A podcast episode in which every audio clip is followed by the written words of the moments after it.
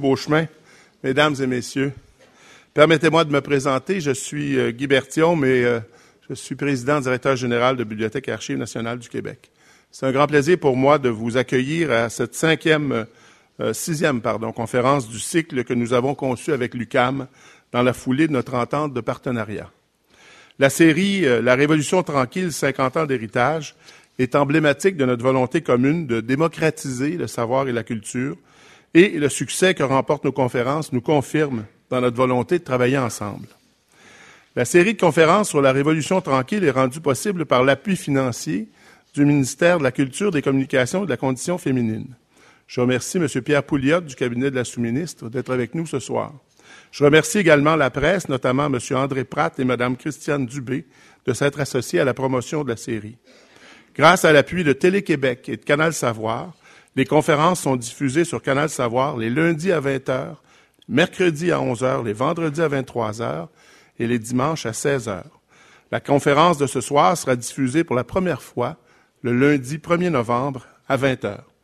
Je remercie de leur précieuse collaboration Mme Michel Fortin, présidente directrice générale de Télé-Québec, M. Claude Plante, directeur général des régions, des partenariats et des affaires internationales de Télé-Québec, de même que Mme Sylvie Godbout, la directrice générale de Canal Savoir.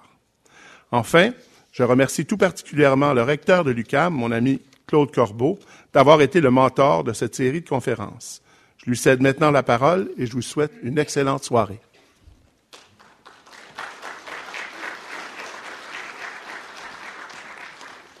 Merci, M. Bertillon. Mentor, mentor, euh, c'est une paternité, mais une paternité à deux, devrais-je vous remarquer. Alors, mesdames et messieurs, bonsoir. Je suis heureux de vous présenter le conférencier de ce soir, qui est un universitaire de carrière, ce qui ne doit pas vous inquiéter outre mesure. Il est euh, docteur en sociologie et Jacques Beauchemin est, depuis 1993, professeur au département de sociologie de l'Université du Québec à Montréal. Il y a, au cours de sa carrière, chez lui, un intérêt très profond pour la société québécoise. Il s'y est d'abord intéressé au moment de ses études doctorales en travaillant sur euh, la société québécoise des années 40 et 50 dans une thèse de doctorat consacrée à l'analyse du discours politique du gouvernement Duplessis dans ce que l'on appelait à l'époque le discours du trône. Pour les plus jeunes, c'est le discours inaugural d'une session parlementaire. Alors donc, euh, il a pu voir à quoi ressemblait le Québec des années 40 et 50, et il s'est aussi, évidemment, depuis beaucoup intéressé aux transformations de cette société. Ses thèmes de recherche, en particulier le discours politique et éthique, les nouvelles formes de la citoyenneté, l'identité québécoise. Il est l'auteur de plusieurs euh, publications sur des thèmes comme la mémoire collective, l'identité nationale, l'appartenance, dans des sociétés qui sont de plus en plus ouvertes, plurinationales. Il a publié en particulier deux essais qui ont été fort remarqués. En 2002, L'histoire en trop, la mauvaise conscience des souverainistes québécois, qui lui a valu le prix Richard Harès, et en 2004, La société des identités éthiques et politiques dans le monde contemporain. Et ce deuxième ouvrage s'est rendu à une deuxième édition, qui est très flatteur pour un universitaire, parce que nos ouvrages ne se rendent pas toujours même à la première édition. Il euh, s'est euh, engagé donc depuis plusieurs années à examiner un enjeu central qui étreint vraiment la société québécoise, la transformation de la question nationale québécoise dans un contexte à la fois de mondialisation et de judiciarisation croissante des rapports entre les euh, citoyens. Et euh, donc, il médite depuis plusieurs années sur euh, le destin d'une société qui fut un temps définie comme canadienne, française et catholique et qui se définit maintenant comme québécoise. Alors, je vous invite à accueillir le professeur Jacques Beauchemin. Merci.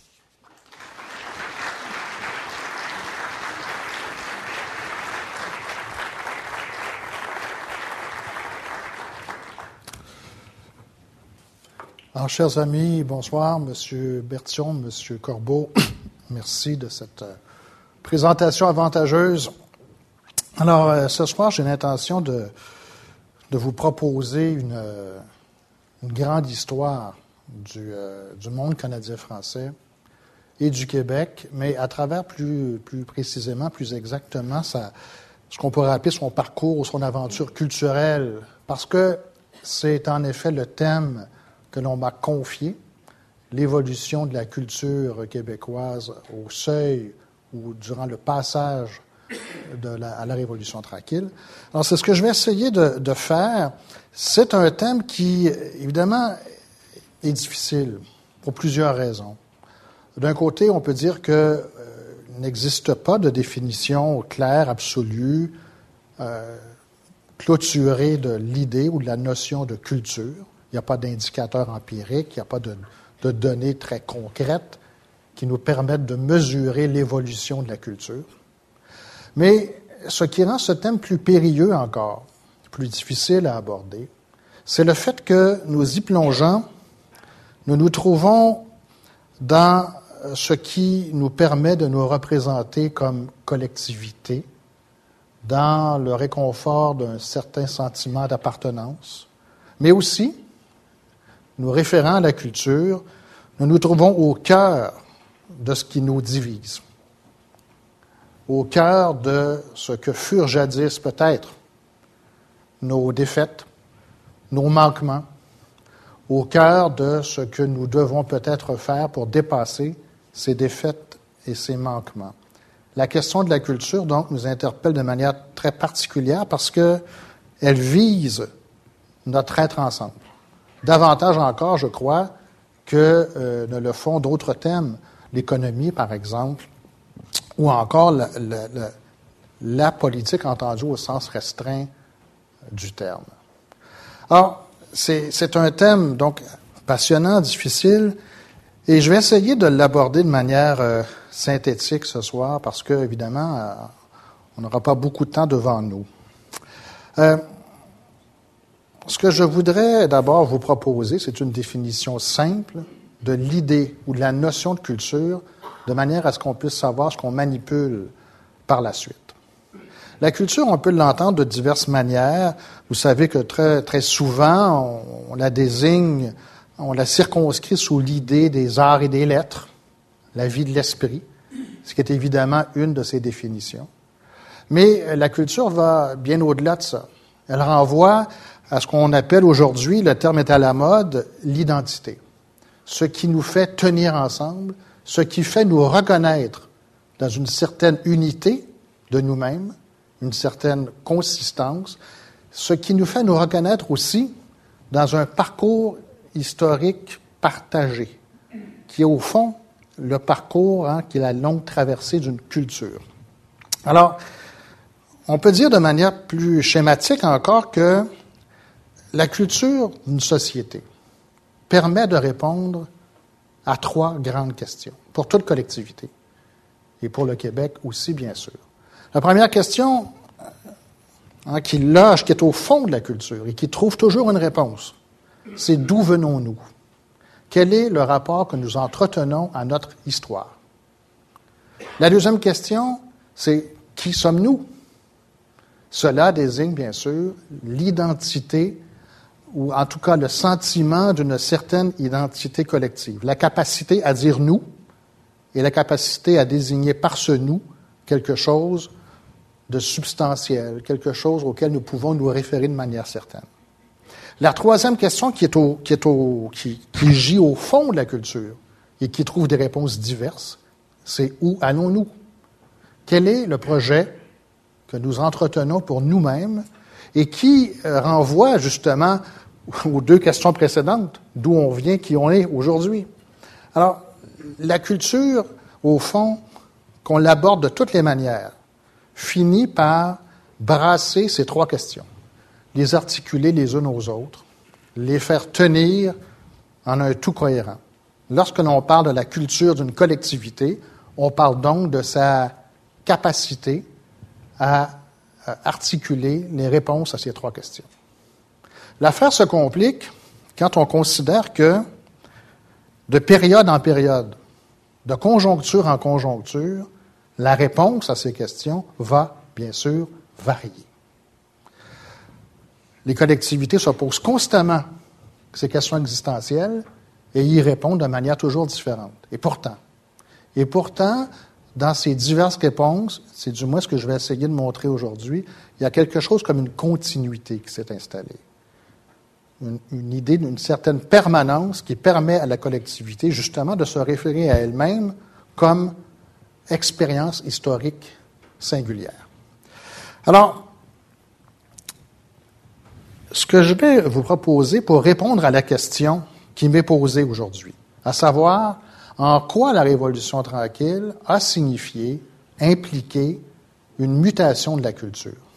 Pour pouvoir répondre à cette question, je vais vous proposer une espèce de voyage dans le temps où je vais interroger trois moments de la culture québécoise. Le moment 1840, l'acte d'union, le rapport du RAM, l'échec des rébellions, cette conjoncture très particulière. Le moment 1960, celui qui nous rassemble ce soir plus précisément, le moment Révolution tranquille, et le moment 2010, là où nous sommes aujourd'hui.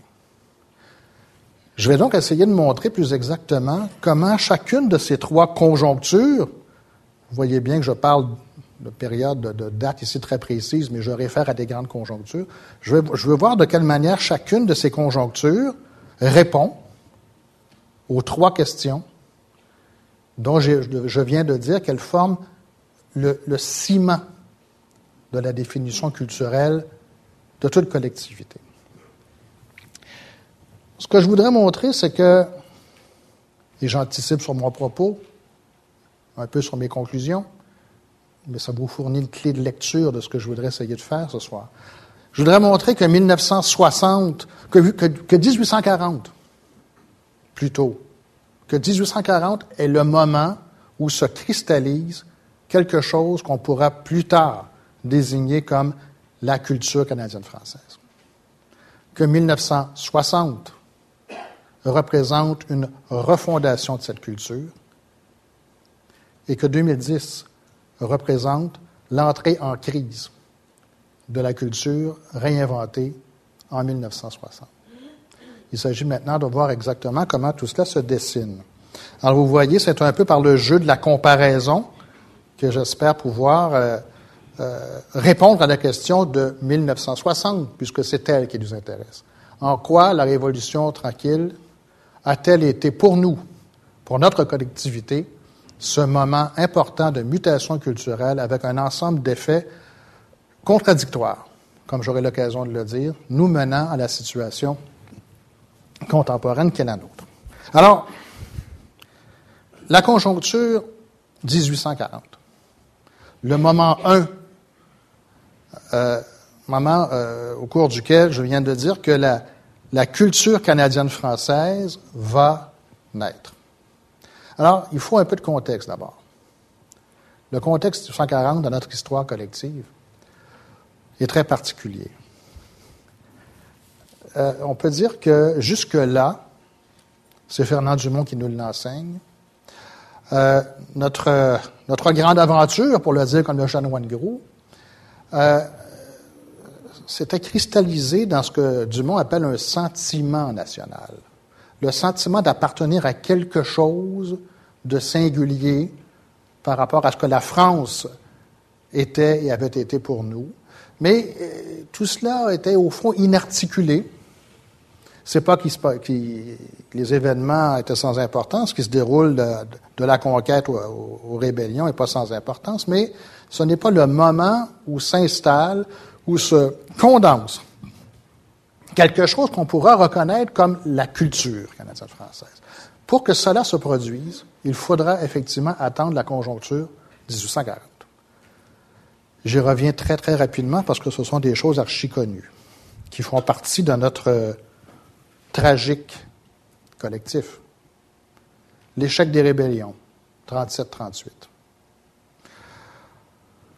Avec euh, les espoirs que portait précisément cette, cette mouvance révolutionnaire. Les espoirs contradictoires. On a dit qu'il s'agissait là d'une lutte euh, nationale.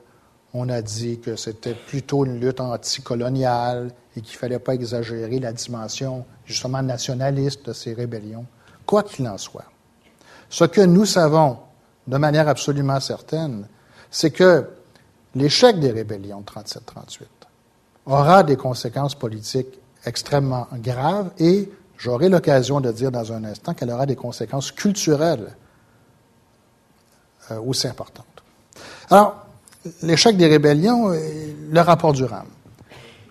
L'Angleterre va dépêcher, comme nous le savons tous, euh, un enquêteur sur le terrain, Lord Durham, à qui on va confier la tâche de poser un diagnostic. Que s'est-il passé pour que la violence éclate? Quelles sont les solutions pour l'avenir pour éviter de tels bouleversements? Eh bien, nous le savons parce que nos livres d'histoire l'ont ressassé tant et tant. Le rapport Durham va effectivement proposer une solution. Faire en sorte que l'épisode des rébellions ne se reproduise plus. Et quelle sera cette solution? Eh bien, elle est désarmante de simplicité. Il s'agira d'assimiler la composante canadienne-française ou francophone à la composante anglophone. Le rapport Durham est absolument clair sur cette question. Euh, Durham ne, ne, fait pas mystère de son intention, hein, du projet qu'il a d'assimiler, d'intégrer. Et vous savez, tout le monde se rappelle des propos très durs qu'il va tenir au sujet de notre collectivité des paroles qui résonnent encore à nos oreilles comme une insulte. C'est un peuple sans histoire et sans littérature.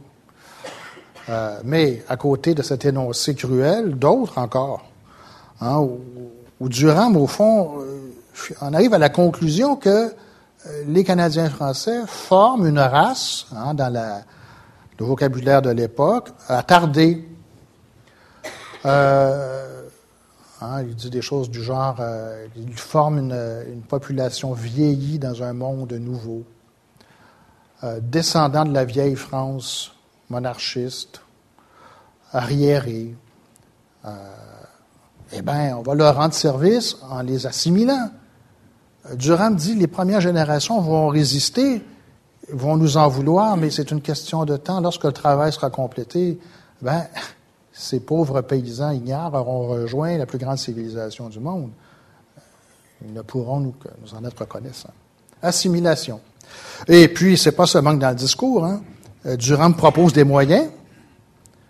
L'union des deux Canada, qui a pour effet de minoriser, mais alors là, c'est pas de l'idéologie, c'est quelque chose qui est vérifiable, de minoriser la composante canadienne-française, 42 députés de, chaque côté, Bas-Canada et Haut-Canada, sauf que vous avez 650 000 habitants au Bas-Canada, l'actuel Québec, et 450 000 de l'autre côté. 42 députés de chaque côté, c'est à sa face même antidémocratique. Mais encore là, Durham ne fait pas mystère de ce dispositif. Il dit c'est la meilleure manière. C'est comme ça qu'on assimile. On va quand même pas leur redonner une majorité politique, là. Bon, alors, ah, le projet est clair. L'acte d'union est promulgué en 1840 et euh, va jeter dans les consciences une frayeur immense. L'angoisse de la disparition. Alors, il va falloir réagir, il va falloir prendre des dispositions pour contrer le funeste projet de Durand. Alors, tentons de répondre un peu à notre question de départ en suivant nos trois composantes, les trois composantes de de l'idée de culture. Le rapport à l'histoire. Eh bien, c'est en 1840, pour la première fois, que se cristallise, que s'organise une représentation du passé canadien-français une histoire cohérente. Et de quoi sera-t-elle tissée, cette histoire, cette première représentation? Eh bien, on va dessiner le portrait d'une histoire adverse, malheureuse, pleine de déconvenues, la conquête étant bien sûr l'acte fondateur de ce qui s'annonce en 1840 comme une domination, ce qui annonce la possible assimilation de la collectivité francophone. Histoire adverse, l'histoire malheureuse. Le grand interprète de cette histoire sera celui qu'on va qualifier euh, un peu plus tard d'historien national, François-Xavier Garneau, qui euh, s'oppose lui-même hein, en 1840 comme le premier historien de stature importante. Hein. Garneau va dire, moi, moi l'histoire que j'ai écrite, l'histoire du Canada que j'ai écrite, c'est une histoire qui est, qui est, qui est à l'onde de la science. J'ai accumulé des données. Et je reconstruis pour les miens l'histoire de leur parcours historique malheureux depuis la conquête.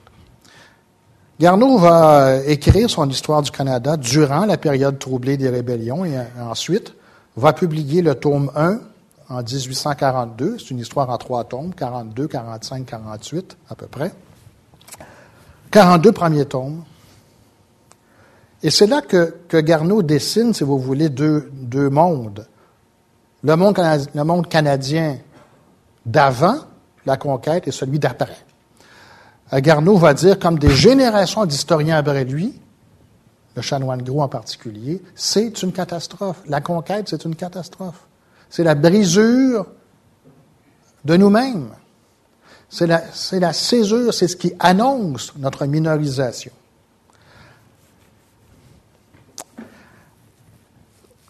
« 1840, 45, 50, c'est là que se cristallisent les premiers éléments de la culture canadienne-française. Précisément dans cette angoisse de la disparition et dans la volonté d'y résister. Mais comment? Comment y résister? C'est ce qu'on verra dans, un instant. Garneau écrit donc l'histoire malheureuse de ce peuple dominé depuis la conquête et que tout menace, au moment où il écrit son histoire du Canada, de ses origines à nos jours. Mais à nos jours, c'est 1840, évidemment. Euh, c'est au moment, donc, où la culture prend forme, euh, 1850, celui qu'on va qualifier par la suite de notre poète national, Octave Crémazie, mais voyez qu'on est en train de la, de la, construire, cette culture, avec Garneau, avec Crémazie, qui, à partir de, des malheurs qui affligent la collectivité vont commencer à bâtir un récit, un rapport à l'histoire.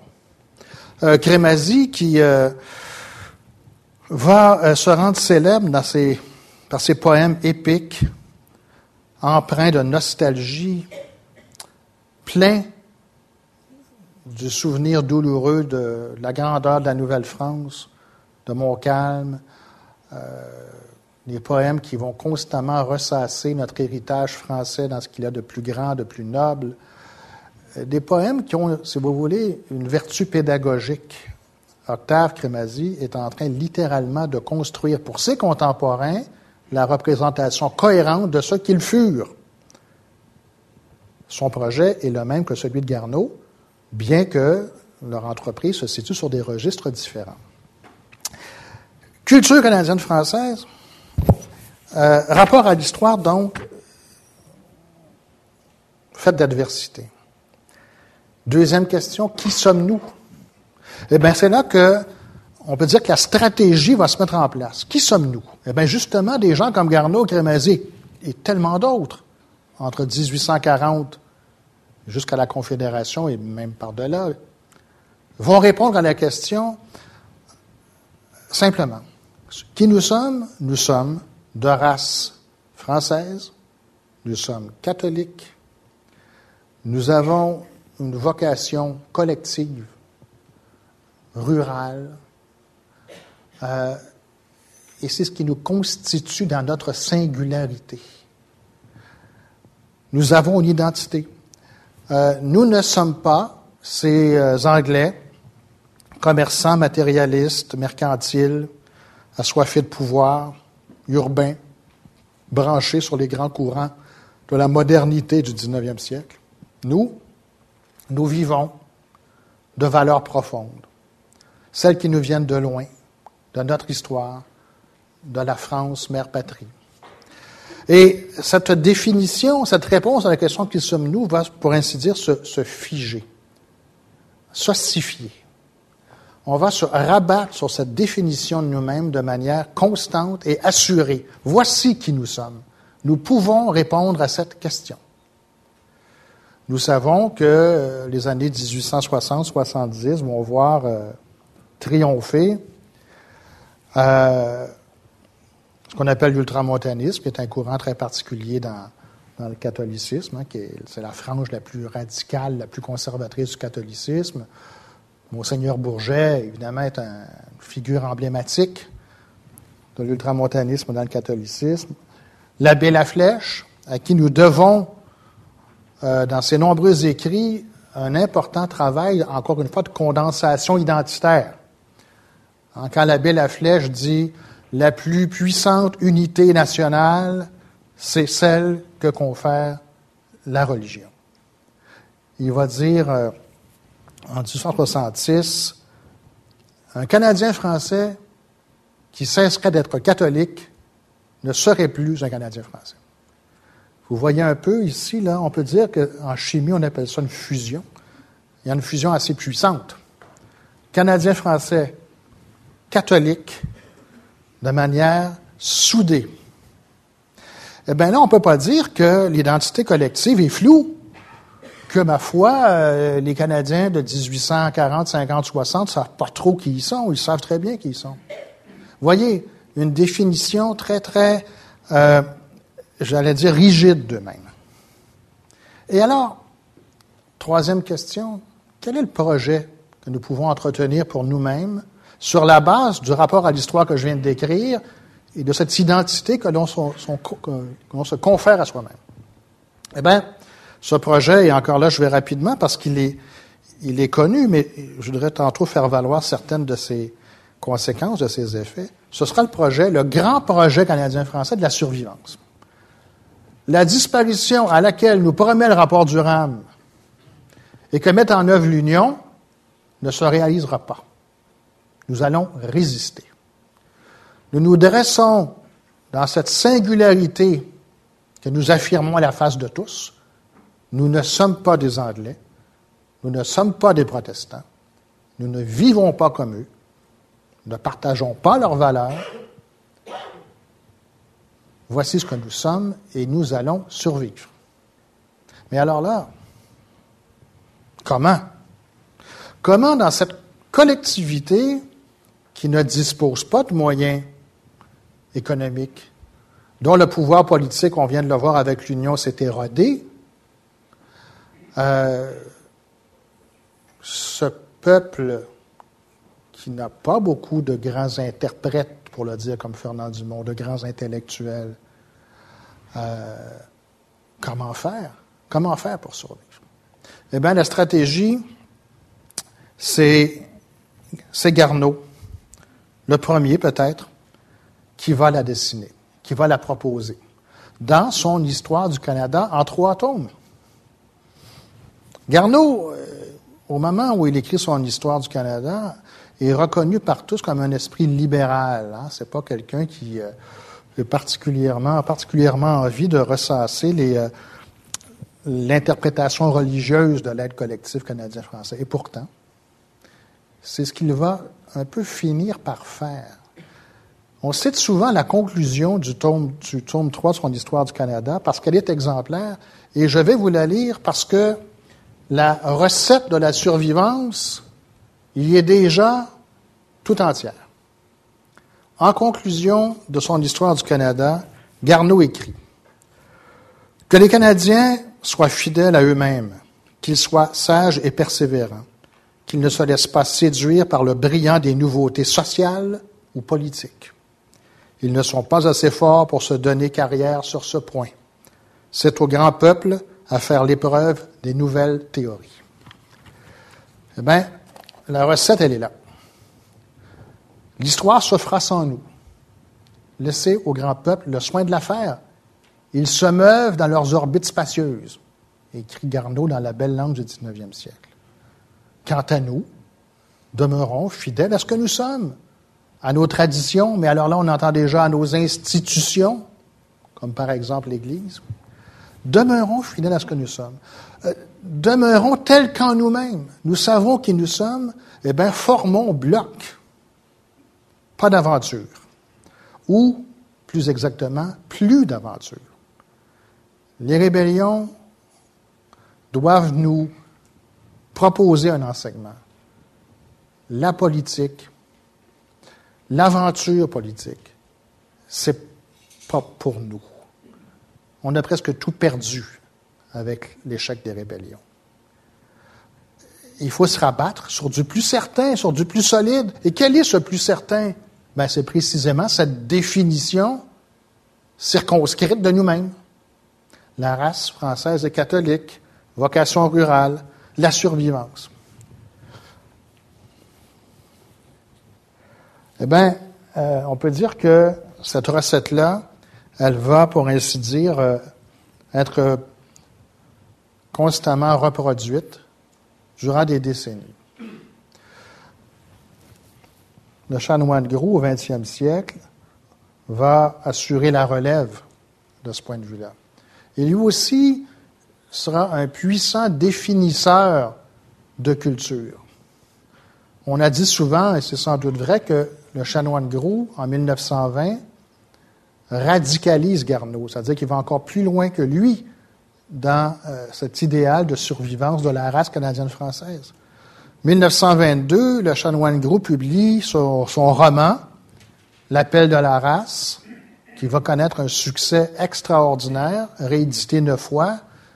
Euh, et quand on le relit aujourd'hui, Québécois moderne que nous sommes devenus, ben, il nous fait sourire. mais ce qu'on retrouve là-dedans, c'est à l'état pur la recette dont je parle. Hein, l'appel de la race, c'est l'histoire d'un Canadien français qui va marier une Anglaise et qui va donc s'angliciser au malheur. Voyez, la fissure dans l'identité ici qui est pratiquée, qui va s'angliciser, dont les enfants vont également vont grandir en anglais, et c'est ce même héros canadien-français anglicisé qui va, grâce au conseil d'un bon abbé qu'il prend en charge, va retrouver ses racines canadiennes-françaises, revenir au Québec, puisqu'il habitait en Ontario, revenir au Québec, retrouver ses racines et se faire finalement un des grands défenseurs, un des grands héros de la protection ou de la pérennité du collectif canadien-français. Alors, il y a beaucoup d'enseignements dans ce roman de, de Gros. Pas de mariage mixte. Les mariages mixtes, ça veut dire l'assimilation. Euh, attention à, l'anglais et à l'anglicisation. Restons au fond, entre nous, tels que nous sommes. Voyez les dangers de sortir de l'orbite canadienne-française. C'est la grande leçon de l'appel de la race. Gros, à sa manière, reprend donc l'argument de Garneau et propose, version 1922, la recette de la survivance. Alors, qu'est-ce qu'on peut conclure du moment 1840 et de ses suites en tant que conjoncture où se dessine le portrait de la culture canadienne-française?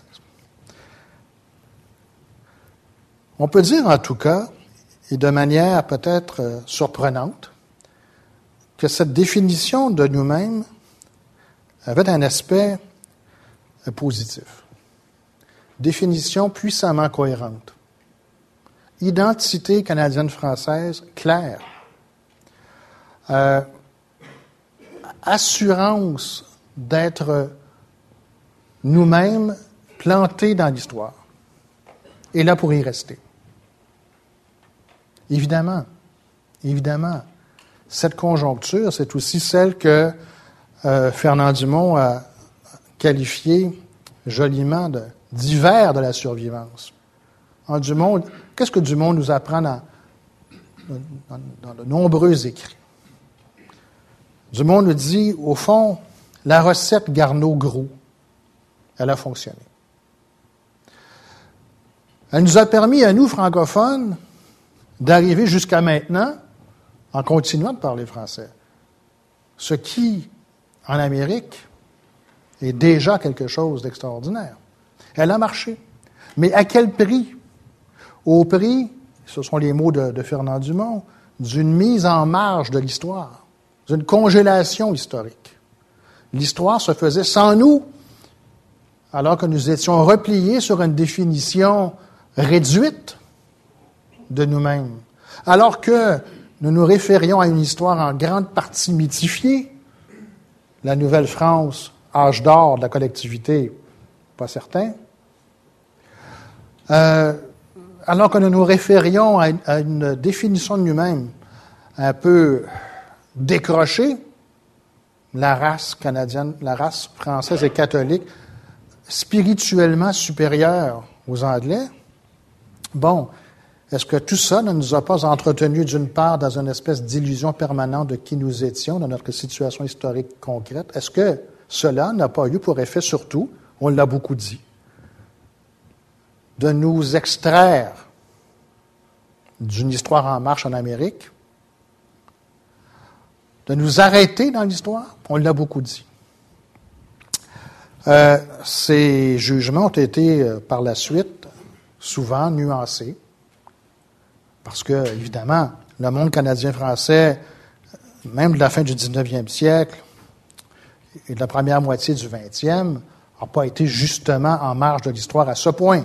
Nous savons beaucoup de choses maintenant quand on s'arrête à y penser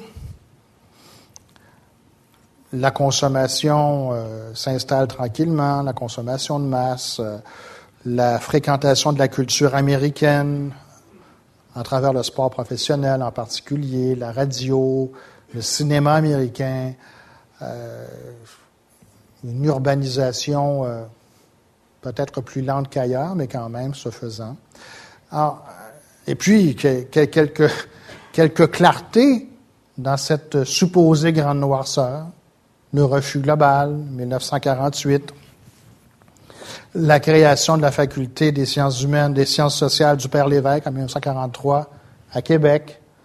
Euh, le Québec n'était pas une société euh, à ce point singulière que rien ne permettait de la comparer, de la comparer à, à qui que ce soit. Mais c'est vrai que, et puisqu'il faut conclure sur cette période, c'est vrai que la conjoncture qui s'ouvre avec 1840 dessine une culture canadienne-française particulière qui rend effectivement possible la représentation d'un nous collectif solide et qui suppose en même temps un certain nombre de blocages. Dirons-nous que la grande noirceur qui s'installe alors apparemment, nous ferme à toute modernité, ce serait excessif, largement excessif même.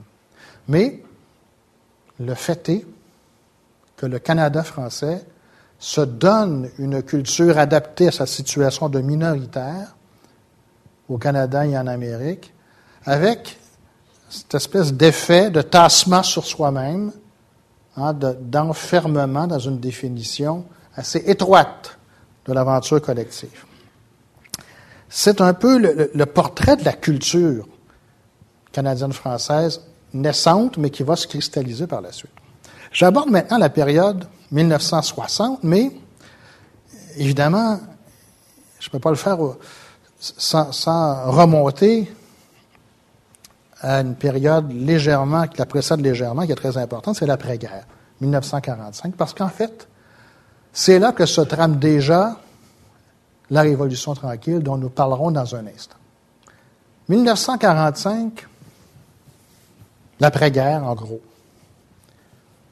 Qu'est-ce que c'est? Qu'est-ce qui se? Qu'est-ce qui se trame dans l'après-guerre?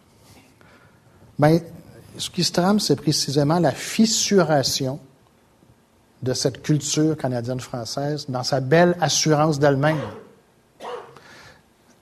c'est la fracture d'un certain nombre de discours sur l'être ensemble québécois, discours qui deviennent progressivement impuissants à rendre compte véritablement de l'expérience historique de la collectivité.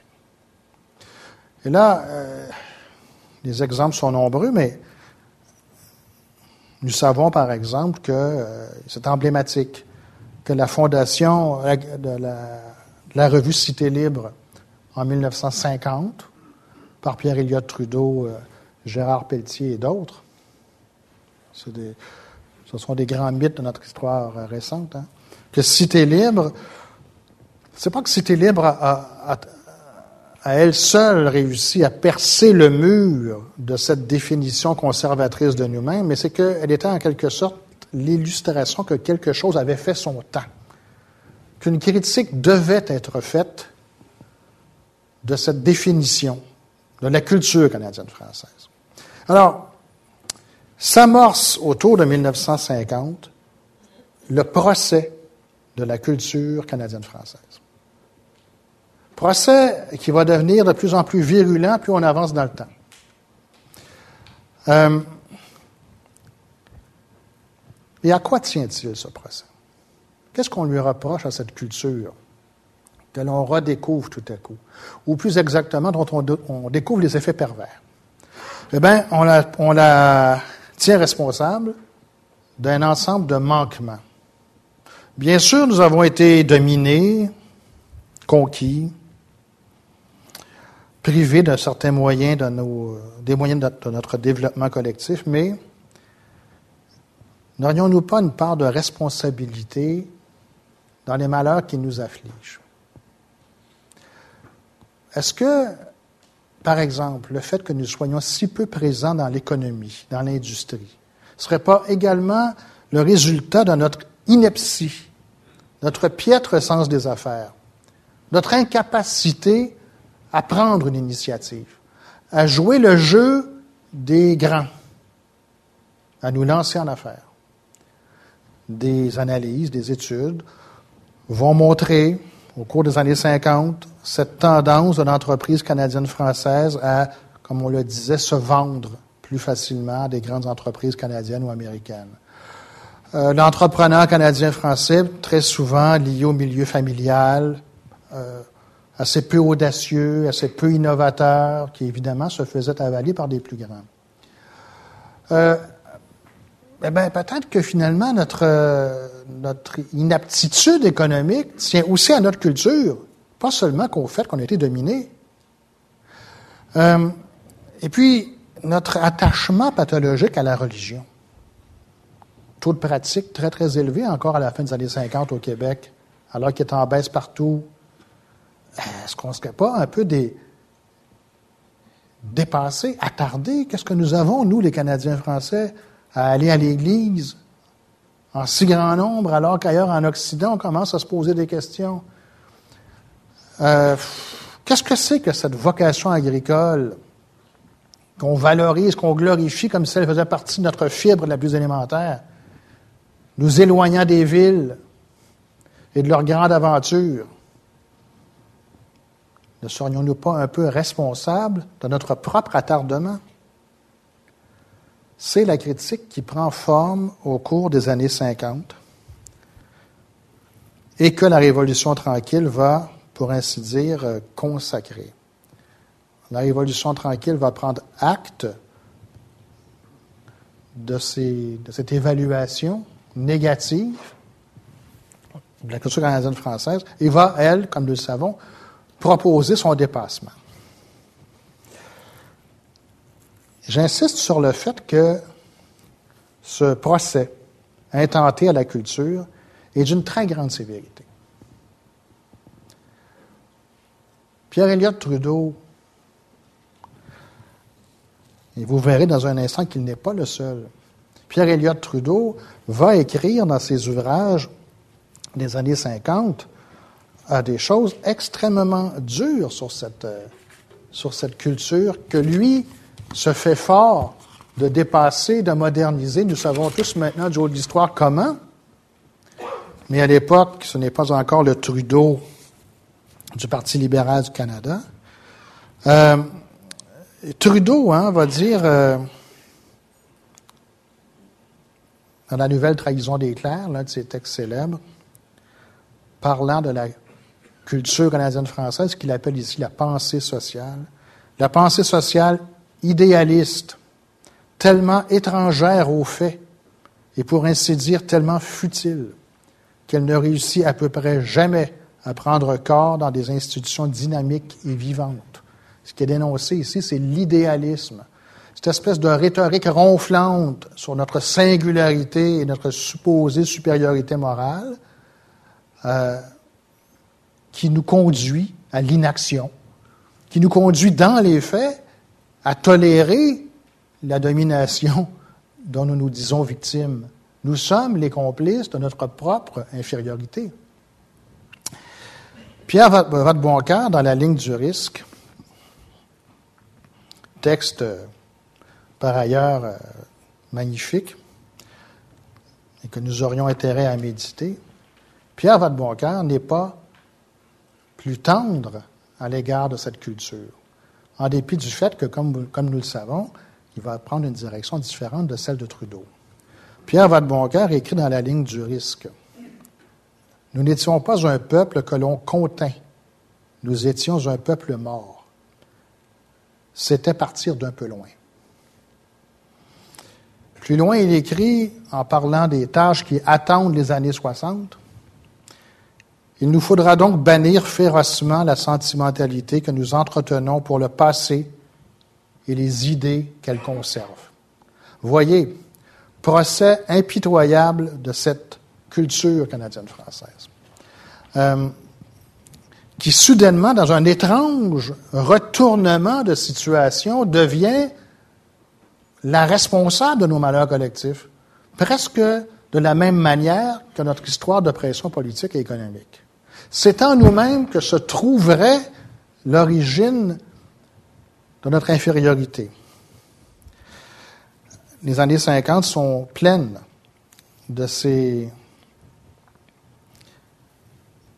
ces paroles, de ces discours, de ces thèses accablantes, dressant la liste inépuisable de nos manquements, de nos impuissances, de notre incapacité à échapper au malheur. 1962, D'ailleurs, euh, c'est intéressant de voir que 62, la Révolution tranquille commence. C'est l'année du maître chez nous de Jean Lesage, mais c'est l'année de la trahison des clercs de pierre Elliott Trudeau, que je viens de citer. C'est l'année de la ligne du risque de Pierre Vadeboncoeur que je viens de citer. C'est l'année où Hubert Aquin publie ce texte. Le texte aura un effet euh, très puissant sur notre conscience collective, la fatigue culturelle du Canada français. Aquin qui, lui, euh, tout en se dressant, tout en se, euh, en se prononçant, en dénonçant à sa manière la culture canadienne française, de manière tout à fait responsable, conséquente, et à mon sens en avance sur plusieurs penseurs de son époque, lui assume en même temps ce passé douloureux.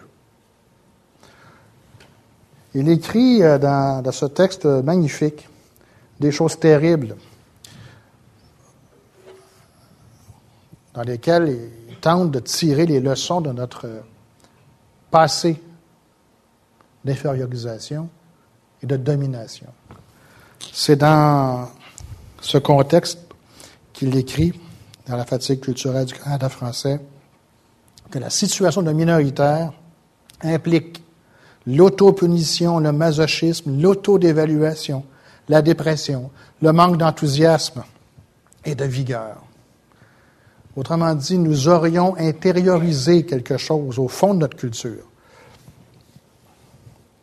qui nous prive des moyens de sortir de nous-mêmes.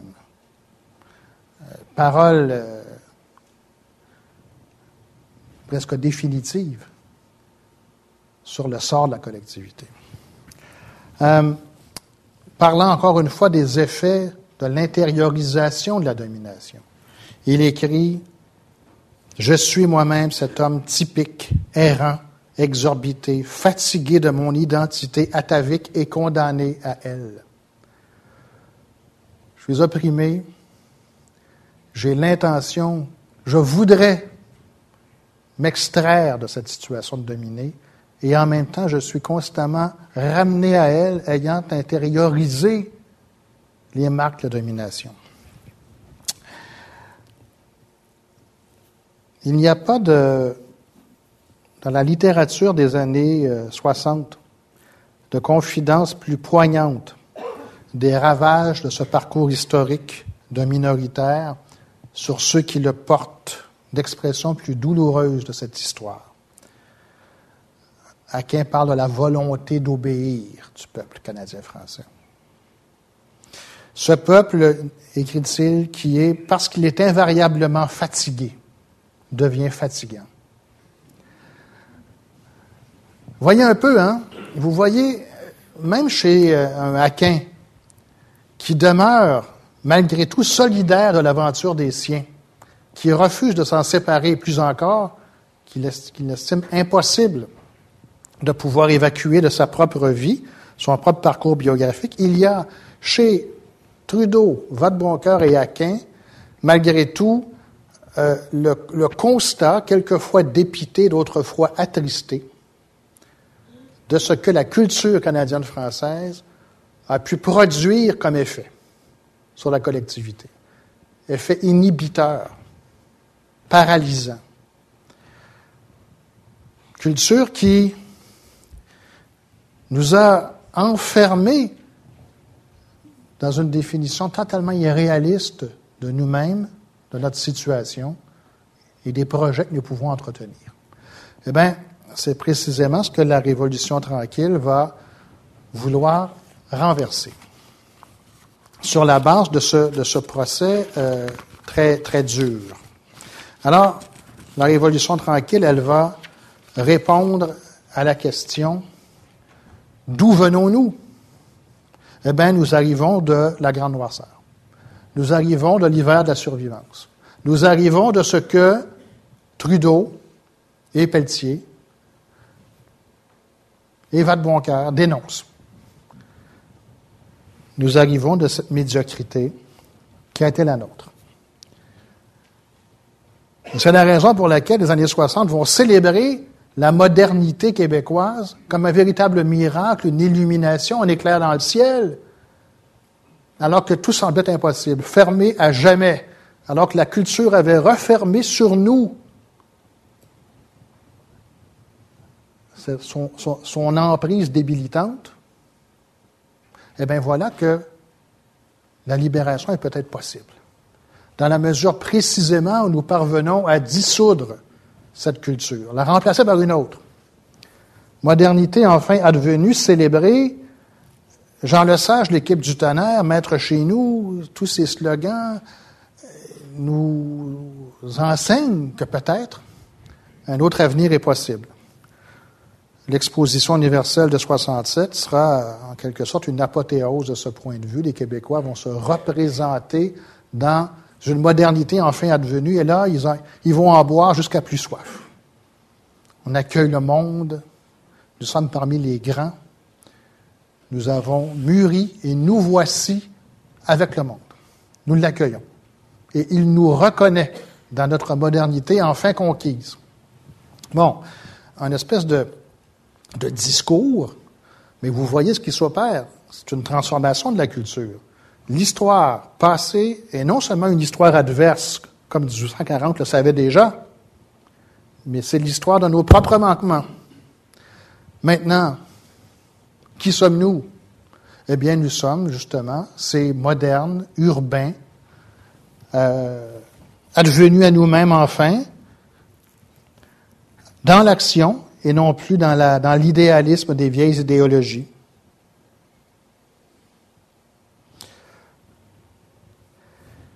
Nous ne sommes plus des Canadiens français, nous sommes des Québécois. Le passage s'opère là. Et il n'est pas innocent, ce passage. Il définit la culture canadienne-française en la modernisant en l'assignant à un territoire, celui du Québec, et en la politisant. La culture québécoise, c'est la culture d'un peuple qui se représente dorénavant comme acteur politique, agissant sur son propre destin, et non pas comme le simple réceptacle d'un héritage ou d'un patrimoine culturel donné de toute éternité par la France, la religion catholique ou autre chose. Quel est le projet qui correspond à cette définition de nous-mêmes? C'est un projet intégralement émancipateur. Il faut créer une bourgeoisie francophone à travers les moyens que l'État nous donne. Euh, il faut travailler à l'émancipation, et là, c'est pas un hasard si ça n'est là, politique du Québec, le RIN 1960. Il est l'aboutissement de notre parcours historique, maintenant que nous, que nous nous extrayons collectivement de ces, de ces limites, eh bien, c'est la souveraineté du Québec. Projet émancipateur. Euh, mais vous le voyez, il y a quelque chose d'ambivalent ou d'ambigu dans ce projet-là.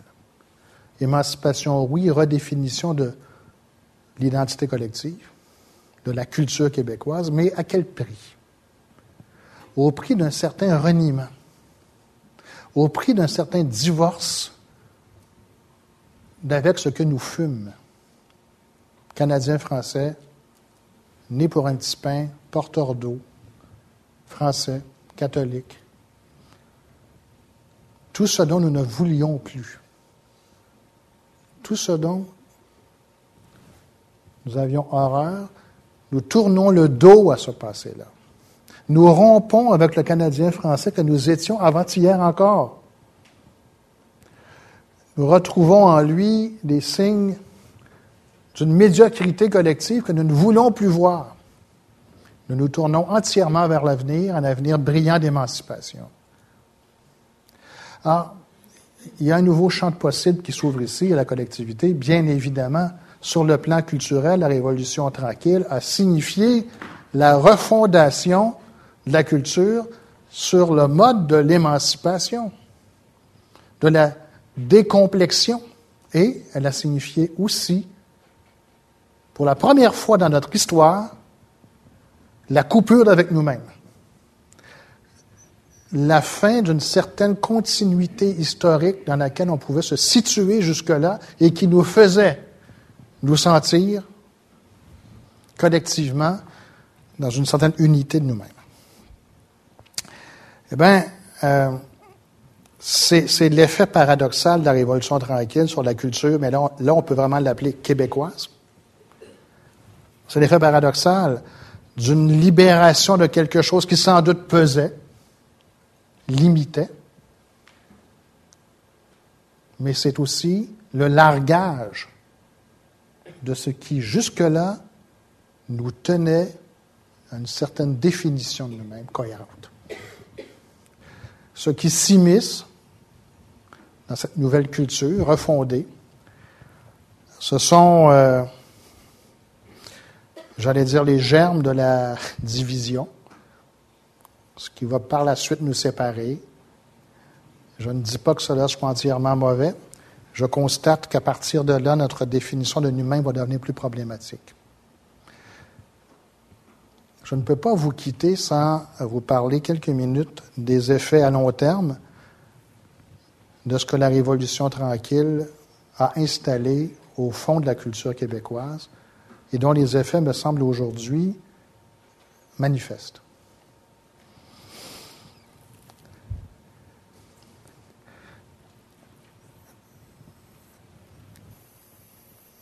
La, dynamique culturelle de la Révolution tranquille étend ses effets jusqu'à nous de plusieurs façons.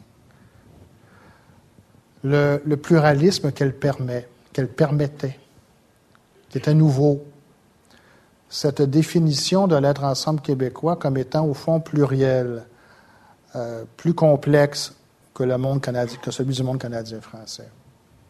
Cette ouverture à la modernité culturelle a fait des Québécois d'aujourd'hui ou du Québec d'aujourd'hui une société plus divisée, plus fragmentée, de moins en moins capable de se reconnaître dans son unité constitutive le rapport de la commission Bouchard-Taylor en est l'illustration parfaite. Ce rapport, qui a beaucoup de qualité, propose une définition de la culture québécoise ou de l'identité québécoise contemporaine assez étrange, du moins elle le serait aux yeux de nos ancêtres de 1840 ou même de nos pères de 1960. Cette culture, elle est présentée dans son total éclatement, son étalement. Le rapport de la Commission pose le Québec d'aujourd'hui comme n'ayant pas véritablement de centre. Les cultures s'y rencontrent, s'y croisent, se fécondent, ce qui est évidemment vrai à certains égards. Le rapport est incapable de poser véritablement, me semble-t-il, la centralité du collectif franco-québécois comme formant le cœur de la nation québécoise. Je dis le cœur, je ne dis pas la totalité de la nation. Ces mots ont vieilli, sont devenus indicibles, scandaleux,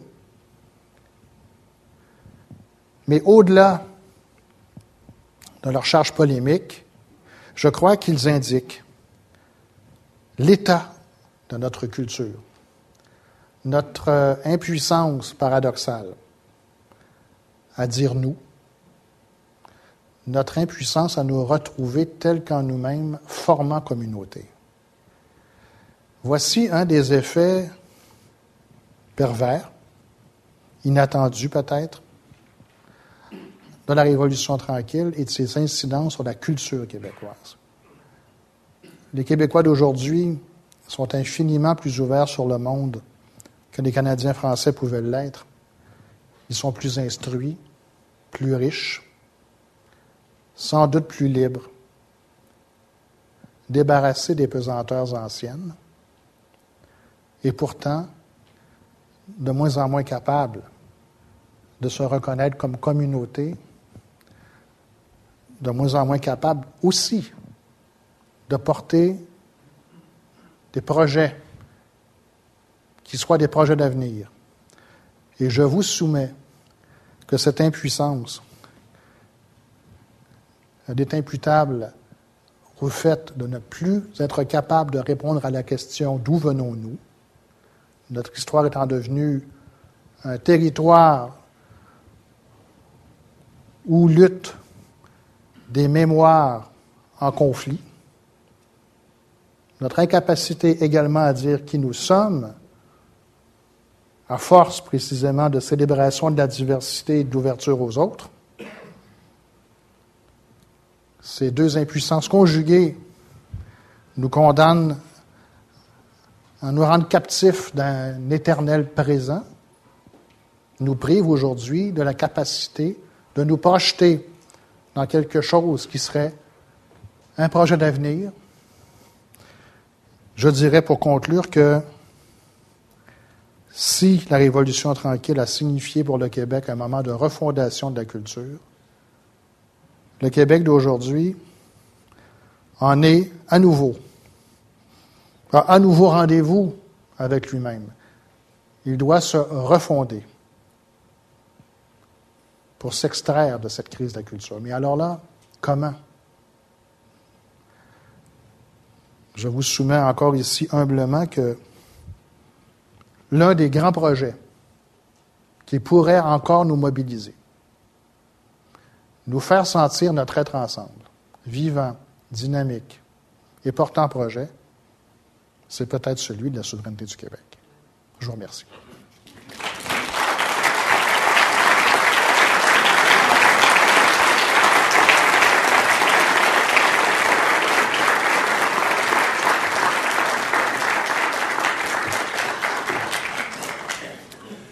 Merci beaucoup, Monsieur Beauchemin. Nous avons le temps de quelques questions. Euh, je vous rappelle, si c'est votre première fois, que la règle du jeu, ce sont des questions et non pas des déclarations. Alors, est-ce qu'on a des questions? En attendant, pendant que vous y réfléchissez, moi, j'en aurais une première. Votre diagnostic de la situation actuelle du Québec est assez, ben, mon point de vue est assez juste, mais est-ce qu'on ne pourrait pas penser la même chose de d'autres sociétés? Sociétés américaines, sociétés canadiennes, sociétés françaises qu'on connaît mieux. Euh, qui ne sont pas euh, confrontés au même type de crise que celle qu'on vit actuellement. Oui. Je pense que pour l'essentiel, on peut dire ça. Les sociétés euh, modernes avancées, comme les sociologues aiment le dire, sont toutes aux prises avec cet effet de, fragmentation, de pluralisation, euh, fait pour le meilleur et pour le pire, hein, parce qu'il y a beaucoup de bonnes nouvelles là-dedans aussi. Que, des, voix minoritaires puissent aujourd'hui se faire entendre dans nos sociétés, c'est pas du tout une mauvaise chose.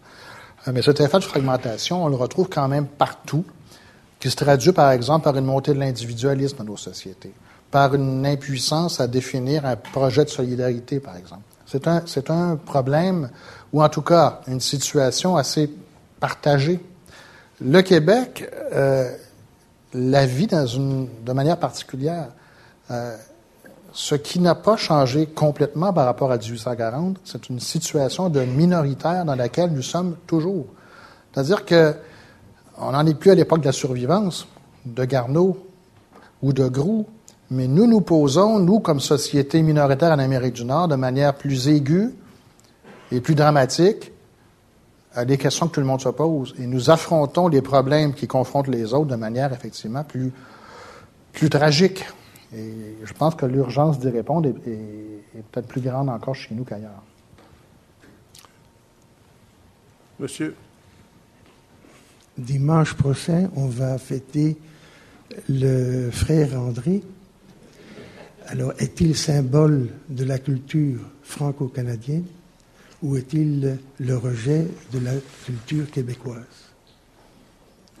Excusez-moi, je n'ai pas compris le début de votre Le frère André, qui va devenir saint dimanche, tout le monde va courir à l'église. Alors, le Québec va célébrer l'ancienne culture ou le rejet de la ah nouvelle culture? Ah oui, oui, mais ça, c'est, c'est une question amusante, vous savez. Oui, oui. Parce que... Mais en même temps, très sérieuse. Oui, oui. Mais vous savez, ça, dit deux choses. Ça parle vraiment du, Canada, du, Canada, des vieux Canadiens français puis des nouveaux Québécois. Le frère André canonisé, bien évidemment, c'est le monde canadien-français qui est ressurgi sous nos yeux. Alors bon, euh, on ne s'étonne pas. On connaît tous l'histoire du frère André.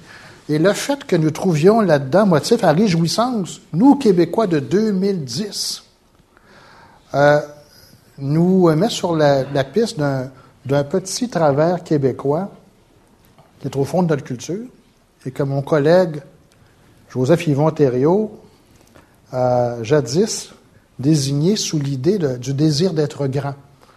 Au Québec, on aime être grand.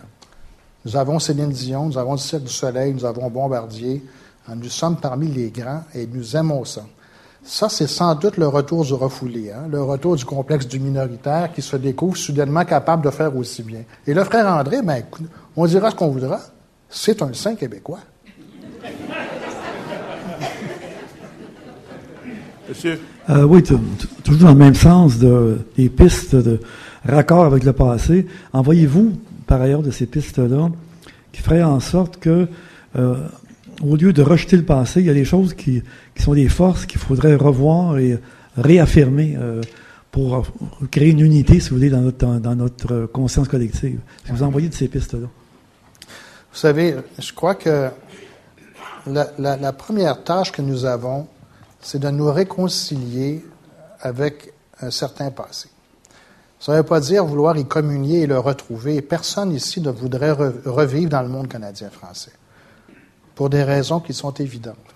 Mais nous devons tempérer la rigueur du jugement que nous jetons sur lui du haut de l'histoire, comme nous devons nous méfier de la folklorisation dans laquelle nous l'enfermons actuellement en particulier euh, dans le cinéma québécois, qui nous présente euh, des œuvres majeures comme Séraphin, Aurore l'enfant martyr ou je ne sais trop, hein, qui sont des espèces d'illustrations d'un monde mort qui nous qui vient faire vibrer une certaine nostalgie, mais auquel nous ne voudrons pas retourner, c'est certain. Mais il faut tempérer la rigueur dans notre jugement. Nous venons de ce monde. Il nous a fait tels que nous sommes, bien que nous soyons incapables d'y retourner aujourd'hui, que nous ne, le souhaitions pas. Il faut nous réconcilier avec lui, il faut faire la paix.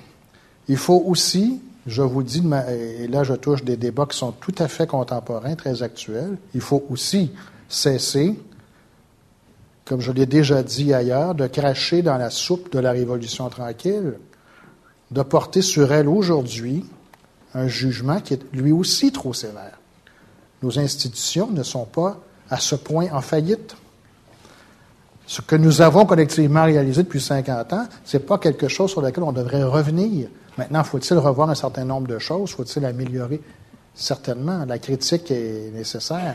Mais je ne crois pas qu'on puisse construire l'avenir du Québec sans retrouver le fil de cette continuité, sans assumer un certain nombre de choses et sans euh, aborder de manière plus calme et plus modérée ce que furent nos manquements, mais aussi nos petites victoires. Nous avons le frère André, je ne sais pas si ça va changer la face du Québec euh, de 2020. Merci. Euh, il y a trois personnes actuellement debout. Ce sera les trois dernières questions. Alors, monsieur? Oui. Euh, ce retour très intéressant sur la Révolution tranquille, est-ce qu'il ne doit pas également impliquer un retour sur le concept de la souveraineté lui-même? Est-il un concept essentiellement politique ou aussi porteur d'une conception ontologique dans le sens que le politique ne peut être premier pour venir justement protéger cette culture d'enracinement. Parce que si le politique est premier, on va encourager plus la culture en tant qu'arrachement à nos traditions. Y a-t-il moyen de trouver un nouveau équilibre entre les deux types de culture à travers un concept renouvelé de, la souveraineté? Merci. Ben, je pense que vous posez un problème central qui est, celui de plusieurs euh, souverainistes québécois aujourd'hui. De quelle manière articuler le projet politique qui est celui de la souveraineté, qui est un projet essentiellement politique, justement, et la culture qui en forme comme le soubassement. Actuellement, nous sommes incapables, dans le discours politique québécois, d'articuler ces deux dimensions. Ou bien le projet est privé de la culture, qui lui sert de fondement, et il devient un peu absurde, la souveraineté pour euh, faire partie du grand concert des peuples et avoir un siège aux Nations Unies. Je ne sais pas si c'est une raison suffisante. Peut-être que oui. Et par ailleurs, nous ne voudrions pas d'un projet souverainiste qui ne soit fait que de culture. On se méfierait alors de ces dérives autoritaires, peut-être. Comment faire pour articuler ces deux dimensions qui sont nécessaires? Eh bien, on le voit bien. Et quand j'ai, évoqué tantôt l'espèce d'impuissance collective dans laquelle nous nous trouvons aujourd'hui de nous donner des projets, eh bien, euh, notre incapacité à réarticuler ces deux composantes, politiques et culturelles, de manière, encore une fois, modérée, pertinente et décomplexée, est le signe d'une crise. Pensez qu'aujourd'hui, le slogan Le Québec aux Québécois serait littéralement imprononçable ce qui était évident pour les Québécois des années 60 et 70 est devenu indicible. Le Québec aux Québécois, ça veut dire le Québec aux Canadiens français. Et c'est scandaleux. Personne ne pourrait aujourd'hui supporter cet énoncé-là. Pourquoi? Parce que nous ne savons plus ce qui est légitime d'avancer. Le projet souverainiste, quelle est sa base? Que peut-il soutenir du point de vue de la culture? Eh bien, on ne le sait plus. Et on n'est plus capable de dire, nous, les francophones du Québec, parce que ça a l'air d'exclure. Alors, on a un problème qui est considérable ici. Euh, eh bien, la réponse à votre question n'est pas, pas simple. Hein. Euh, il faut effectivement trouver les moyens de réarticuler ces deux dimensions. Question brève, réponse brève. Ah oui, merci de restreindre. Euh, vous pensez que la grande moisseur, c'est une grande moisseur, mais il faudrait se mettre dans le contexte du moment, de ce moment-là. Il ne faut pas oublier qu'on ait été des conquis et nous étions des coloniaux. Et je me souviens très bien de René Lévesque de dire à mon bout de arrêtez de penser comme des coloniaux, comme des Canadiens français fermés, et ouvrez-vous. Et c'est une de ses paroles. Si vous, dans le temps qu'il a fait sur son premier référendum, et c'est ça qu'il avait dit. Il dit, si vous voulez être un peuple, il va falloir que vous vous emancipiez, que vous posiez le geste. Si vous n'êtes pas, ah, si vous pas sûr de vous de vous-même, bien, on n'était pas sûr, on n'est pas sûr encore. Même si on a eu 60% des, Canadiens français qui ont voté oui, il y a quand même un 20% qu'il fallait chercher qui était du côté anglophone. On ne l'a pas eu même à deuxième référendum. Mais ce qu'il faut comprendre là-dedans, moi, ce que je veux dire, c'est que dans la grande noirceur qu'il y en avait à ce moment-là, c'était la collectivité qui se tenait ensemble. C'était la plus-value qu'elle reste, là.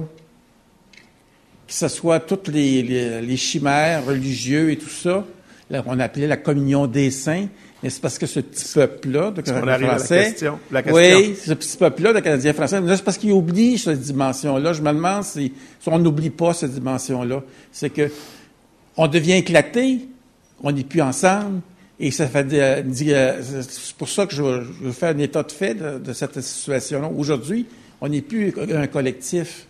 On ne répond plus à un collectif. Même la France, vous dites, s'assimile aujourd'hui, mais aux autres, ils ont des garanties collectives. Les autres, on les a pas encore. C'est ça la question par rapport à la Grande Boisseur. Où est ce collectif-là? Où, pour pouvoir qu'une culture se tienne, il faut qu'on ait un collectif. Puis justement, aujourd'hui, on ne l'a plus. Ça va, Je vous répondrai brièvement qu'on peut entretenir vis-à-vis du passé toutes les nostalgies que l'on veut. La nostalgie, c'est un sentiment qui est délicieux à entretenir sur le plan personnel. Mais euh, ce que nous avons à imaginer pour le Québec de demain, malheureusement, ne passera pas par cette nostalgie. C'est-à-dire que nous devons trouver le, moyen de reformer la, la, communauté politique québécoise sur des bases qui sont nouvelles, mais qui n'excluraient pas d'emblée, comme nous avons tendance à le faire, le patrimoine culturel qui nous a fait tel que nous sommes. Dernière question. Ma question va être brève. Je veux savoir, en considérant que pour vous, la solution serait la souveraineté, comment vous, comment que vous feriez pour, euh, en fait, essayer de, développer un, pour que les, les minorités ethniques puissent développer un sentiment d'appartenance au Québec en considérant qu'ils ont une grande part euh, dans le vote, euh, qui votent eux aussi, en question aussi en, s'il y aurait un référendum. Oui. Mais j'ai envie de vous répondre de la même manière que je l'ai fait tantôt. C'est le défi qui est le nôtre. C'est le défi de faire en sorte que, bien sûr, tous les Québécois soient des Québécois. Euh, ils soient absolument. Et le Québec souverain que nous ferons peut-être un jour va bien évidemment devoir intégrer tous les Québécois de la même manière. Ce que je dis que nous sommes devenus incapables de nous représenter clairement, cependant, c'est ce que l'histoire a construit, et ce que l'histoire a construit, c'est une majorité franco-québécoise qui forme le cœur de la nation. Pas toute la nation, mais le cœur de la nation. Et je dis que ce simple constat est devenu indicible, parce qu'il est presque scandaleux, alors qu'en réalité, c'est autour de lui qu'il faut construire la nation politique à faire. Mais vous avez parfaitement raison de dire que ce n'est pas, pas des choses faciles, ce pas des choses simples à faire les néo-québécois sont avec nous. Ce sont des Québécois à part entière qui vont devoir trouver leur place dans ce Québec dont toute l'histoire est par ailleurs, l'histoire profonde est celle des Franco-Québécois. Merci. Merci, M. Beaufort. Merci.